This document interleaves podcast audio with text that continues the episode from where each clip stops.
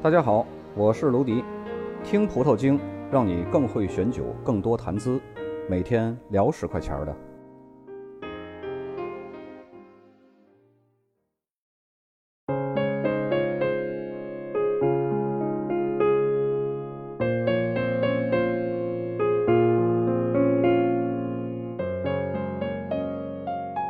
本期节目呢，咱们来聊一下如何收藏酒，什么样的葡萄酒才值得收藏呢？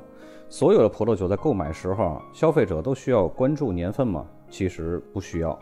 其实对于普通消费者来说，百分之九十九的日常餐酒是不需要关注年份的。大批量现代化工业生产的产品呢，通过科学的品控手段，都可以保持比较一致的品质。而且一般日常饮用酒呢，无需陈年，反而呢，趁着年轻，趁着新鲜，尽快饮用。如果你要是把葡萄酒作为收藏或者是投资，那么哪一些产区、哪些年份的酒值得收藏呢？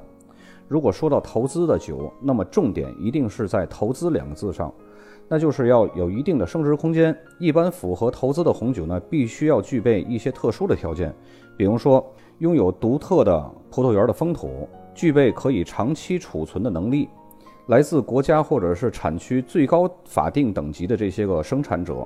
而且生产者一定要具备一定的历史背景，而且呢还需要拥有极高的质量和独特的风味儿，而且知名度和品牌的声望度比较高，还需要具备一些辅助条件，比如说产量少，毕竟物以稀为贵嘛。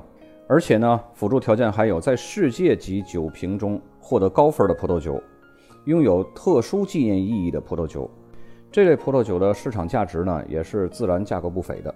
所以在投资时，各位土豪还是需要慎重考虑。那么，除了这些土豪级的指标呢，还有一些酒本身的陈年因素也是收藏的标准。首先，一个就是单宁，单宁是体现葡萄酒陈年潜力的一个最重要的因素。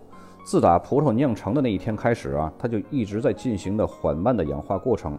而单宁呢，是一种抗氧化物，它能够起到固色、增添复杂度和建立骨架的作用。第二个要素就是酸度，酸度保证了一瓶葡萄酒的口感，为葡萄酒带来新鲜和活力。此外呢，酸度还可以起到杀菌的作用，延缓葡萄酒的陈年时间。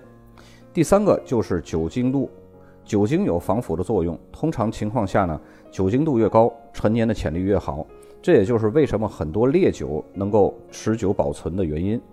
第四一个就是糖分，糖分在白葡萄酒当中啊，可以起到防腐的作用。糖分越高，陈年潜力越强。比如说，窖藏几十年的法国苏代贵腐，或者是托卡伊甜白这种葡萄酒，都是很具备陈年潜力的。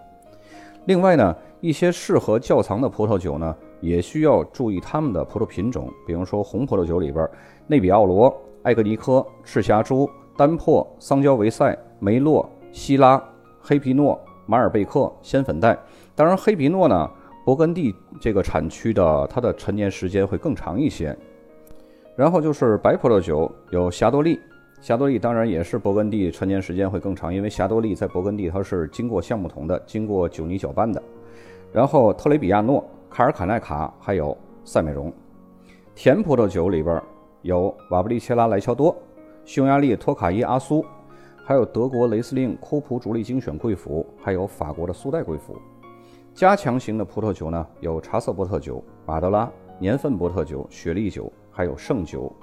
综合以上啊，一些数量稀少的酒庄推出的纪念酒也是非常有收藏和投资价值的。我个人建议，刚入行的朋友们呢，可以先专注一个产区或者是一个时间段的葡萄酒开始研究。各位藏友可以踊跃的加我微信，我会把各个产区的顶级年份发给大家。本期就到这儿，下期再见。